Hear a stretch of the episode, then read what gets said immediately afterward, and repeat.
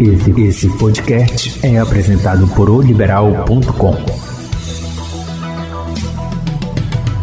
Então, vamos dizer assim, o mendigo ele, ele seria absolvido da, da acusação, né? Olha, se a gente estivesse Num aqui tribunal. num tribunal aqui, realmente o mendigo aparentemente ele não, não cometeu nenhum tipo de crime.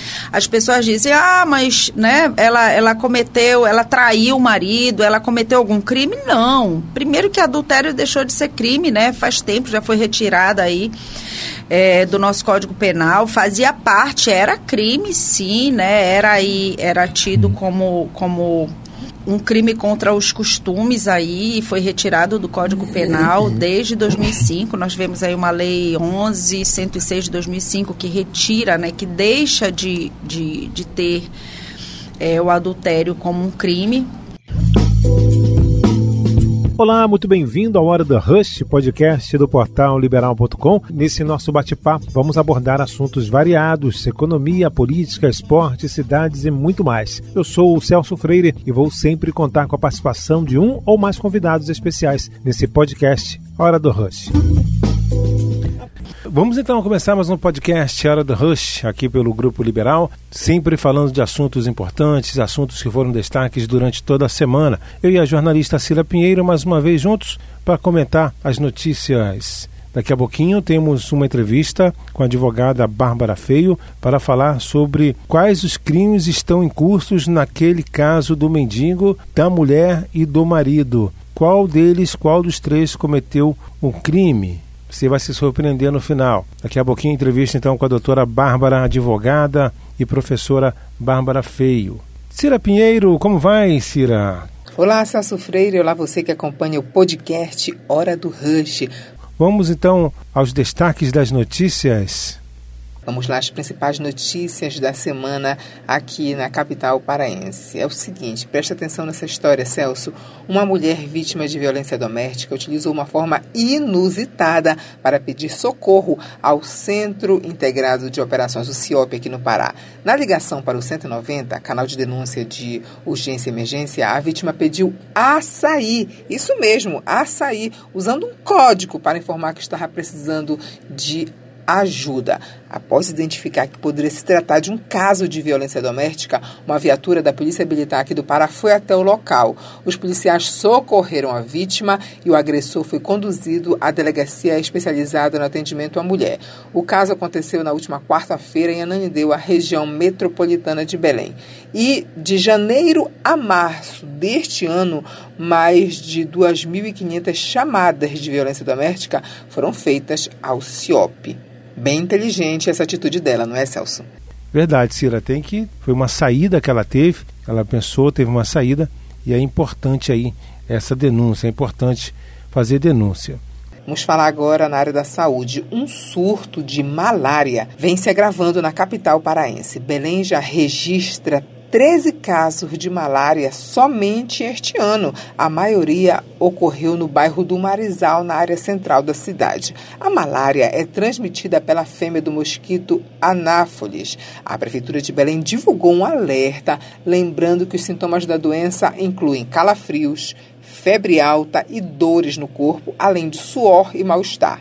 Os sintomas já começam a se manifestar, em geral, uma semana depois da pessoa ser picada, mas o período de incubação pode ser menor ou maior, variando de pessoa para pessoa. Fica então o alerta, não é, Celso? Exato, fica o alerta aí onde as pessoas precisam se cuidar, não é, Cira? Tem que se cuidar, cuidar da saúde principalmente. Mudando de assunto, a área da educação estão abertas as inscrições para a prova do processo seletivo especial do Forma Pará, que irá preencher mais de 400 vagas de cursos de nível superior em sete municípios do estado. Os interessados devem acessar o site da Fundação de Amparo e Desenvolvimento da Pesquisa FADESP, organizadora do processo no portal FADESP. As inscrições podem ser feitas até o dia 4 de abril podem se inscrever todos aqueles que já concluíram o ensino médio ou equivalente. E aí, Cira, tem mais informações? Tem outras informações de destaques? E agora falando de processo seletivo na área militar. A Força Aérea Brasileira, a FAB, está ofertando 40 vagas de trabalho em 15 especialidades profissionais aqui na capital paraense. As inscrições ficam abertas até o dia 8 de abril para profissionais de ambos os sexos que sejam voluntários à prestação do serviço militar temporário e que tenham concluído o ensino fundamental. O processo seletivo destina-se a selecionar, convocar e incorporar cidadãos brasileiros para o desempenho da profissão nas especialidades de interesse no comando da aeronáutica. É com você, Celso. Ok, Cira, muito obrigado mais uma vez pela sua participação aqui dentro do Hora da Rush. E agora eu converso com a professora e doutora advogada Bárbara Feio. Vamos falar do caso do mendigo, do, da moça, né, também, e do rapaz, do marido, que encontrou a esposa tendo relações sexuais com um mendigo lá no Distrito Federal. E a ideia aqui é justamente saber a respeito dos crimes que ocorreram. E eu trouxe aqui a professora Bárbara Feio mais uma vez. Doutora Bárbara, tudo bem? Olá, muito obrigada aí pelo convite mais uma vez poder estar aqui com vocês. Legal, doutora. Esse caso aí foi, além de ser foi, foi engraçado para algumas pessoas, como, né, trágico para o marido, né, e para a família, né, não se sabe ainda direito o que, que aconteceu ali, o que, que a esposa, sei, ela disse que foi consentido, que não foi. Mas a ideia aqui, doutora, é a gente saber qual foi os crimes que ocorreram, né? Para ficar mais um pouco, vamos dizer assim, é, em alerta aí, né? As pessoas ficarem em alerta, até por conta de algumas leis, inclusive, que já foram. Foram revogadas. Foram revogadas e tudo mais, né?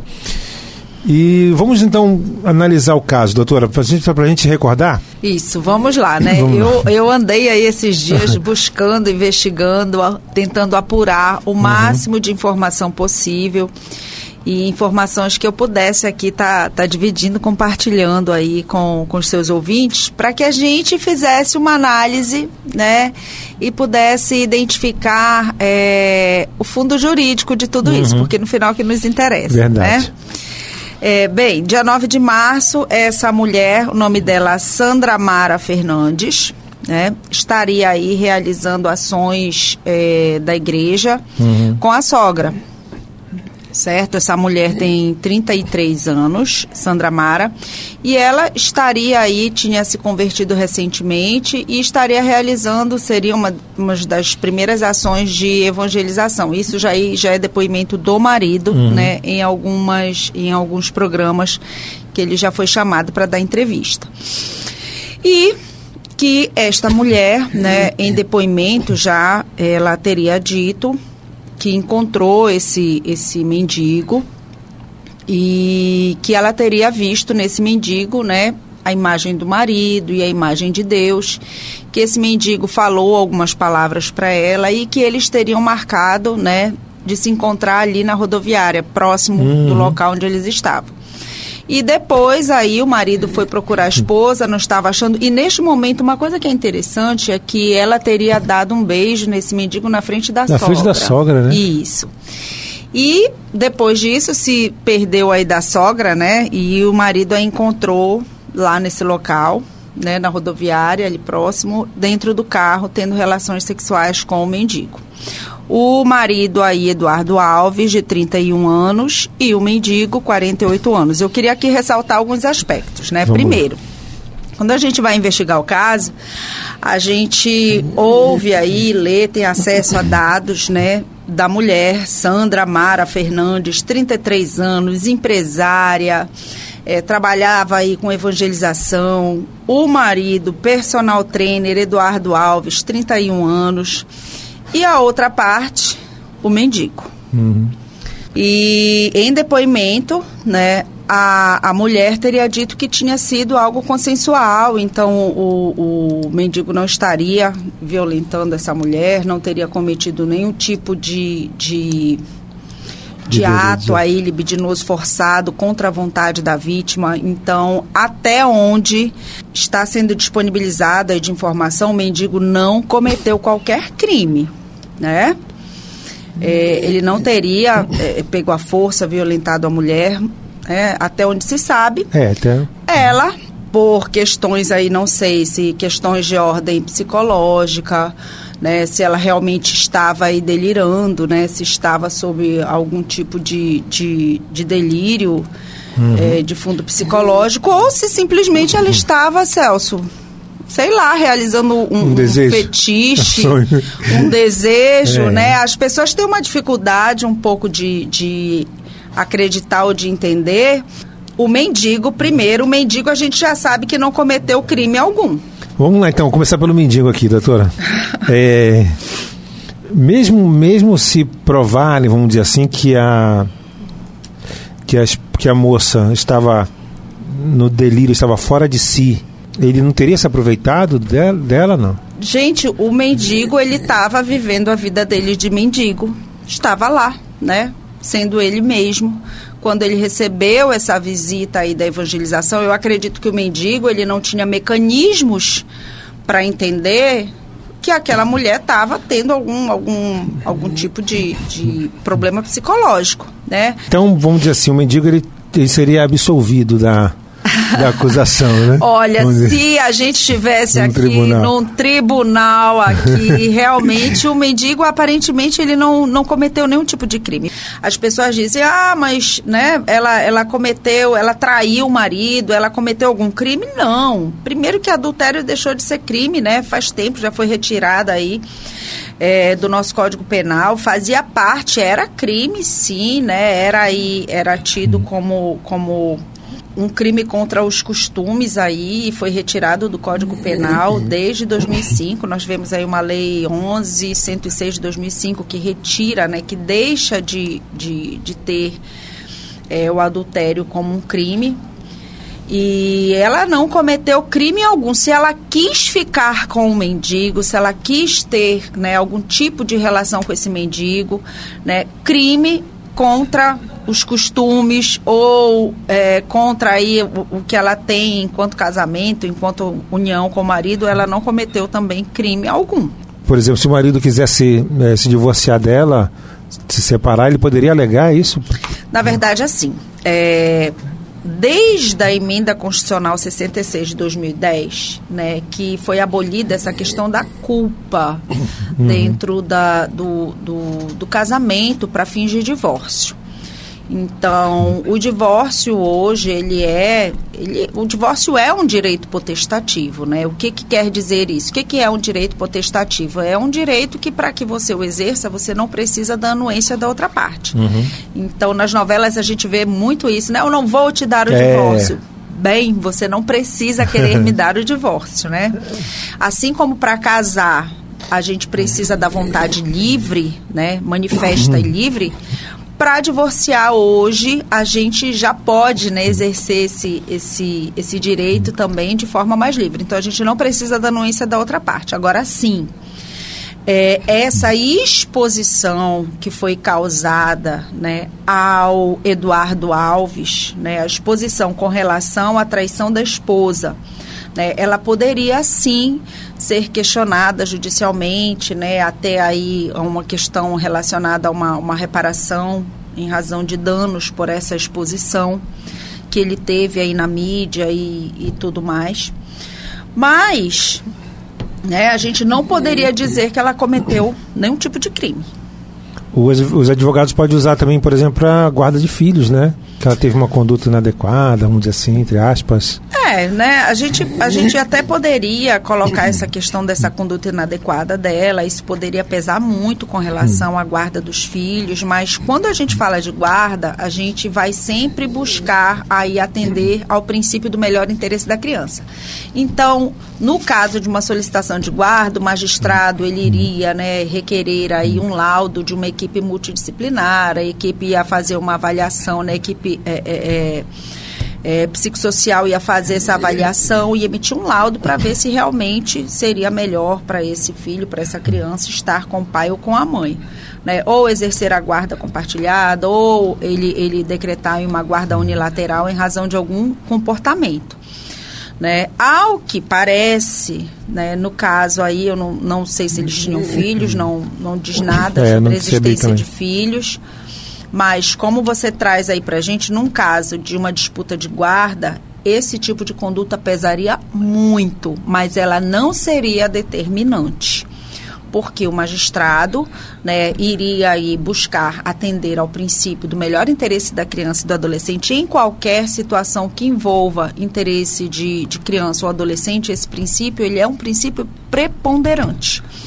E para que é, se tenha qualquer tipo de decisão, vai ser chamada uma equipe multidisciplinar né, para poder fazer uma avaliação aí é, do que seria melhor para os filhos, a permanência da guarda com ambos, numa guarda compartilhada ou de um ou de outro. Uhum. Quem cometeu o crime realmente, até agora, foi o marido. Né? O marido cometeu o crime de lesão corporal. Mas uh, olhando para esse estereótipo né, que, que as pessoas têm, e acredito que o juiz deve ter também, né? Não é uma pessoa fora da, da sociedade. É, o, o, com, com, com, certeza, entre aspas, né? Modo de dizer. Mas essa excludente que o, o marido com certeza vai ter uma. pode ter uma, né, uma excludente justamente por causa disso, né, doutora? Por, por ter imaginado que o mendigo não iria né, ter manter relações sexuais com a, com a esposa dele num outro nível social, né, dentro do carro e, e ela poderia, né, acredito que um juiz ou uma juíza poderia pensar por esse lado, né? É, isso vai depender Depende. aí de, de como o advogado dele vai, vai trabalhar uhum. essa, essa tese de defesa dele aí. Uhum. É, mas se nós formos olhar agora para o lado do que você falou, ah, eu imagino que o juiz não está fora né, do mundo. É, pesquisas do final do ano passado de diversos órgãos, inclusive de, de ministérios públicos e defensorias de alguns estados brasileiros, né, emitiram um relatório informando que a nossa justiça criminal, né? Que o nosso sistema judiciário é dos mais seletivos, né? Ele é extremamente seletivo e parcial, uhum. né? Atribuindo sim é, a, a raça negra, né? Crimes que muitas vezes nem cometeram. Então, é, foram feitas diversas pesquisas e dentre essas pesquisas foram colocadas assim situação situação de um crime que ocorreu e aí a pessoa que estaria ali como testemunha né ela para identificar né quem teria cometido o crime, por mais que não tivesse muita, muita clareza ou, ou conseguisse identificar o criminoso, né, se colocassem pessoas ali é, de, de, de cor de pele diferente, o acusado seria o negro. Uhum. Né? Essa questão da, da cor, da raça, da discriminação racial, ela é muito forte dentro da nossa sociedade. E daí porque né, existe também esse estereótipo criado do, do bandido, né, do, do criminoso, do marginal, que ele é negro, né, que tem essa, é, essa idade aí entre 24 e 33, 35 anos, né? mas especificamente que é o homem negro, né? o pobre. E nós precisamos né, desconstruir isso. Daí, quando se fala de racismo estrutural, o que, que é esse racismo estrutural? É esse, esse, essa discriminação contra a população negra ela está tão enraizada, é algo tão sedimentado socialmente que nós mesmos, que apesar de que a gente diga que não é racista, mas nós mesmos nos pegamos em alguns momentos da vida ou, ou sei lá do dia tendo condutas racistas porque nós crescemos com isso, uhum. né? E é isso que é esse racismo estrutural. Ele está tão presente, ele é tão marcante na nossa formação, por mais que a gente diga que não é, nós em um momento ou outro nós temos condutas que são condutas racistas e discriminatórias e muito do que as pessoas né riram e fizeram comédia nas redes sociais né a gente sabe que se esse mendigo tivesse um outro perfil físico que a história seria diferente. Como foi no caso do mendigo gato. Ah, com esse mendigo aí, né? É, Nossa, até, até modelo, né? Nossa, né? Doutora, a última pergunta aqui é em relação ao nosso caso aqui do, do mendigo, da mulher e do marido. É, em relação à questão do mendigo, né? O que, que ele pode fazer? Ele pode entrar com alguma indenização, né, essa exposição toda que ele está, ele pode cobrar do marido também da, da, da moça é, algum tipo de recurso, algum tipo de dinheiro, indenização? Bem, é, se a gente for parar para observar aí relacionado ao, ao, ao, caso, né, o mendigo para mim foi a maior vítima. Uhum. Do meu ponto de vista, né? As pessoas têm o direito de ter outros pontos de vista aí sobre esse caso. Né? Hoje, a lesão corporal, principalmente se ela se dá aí é, relacionada a, a, ao âmbito doméstico, questões relacionadas à violência contra a mulher, a lesão corporal ela é uma ação pública incondicionada. Então, independe aí da vontade da vítima.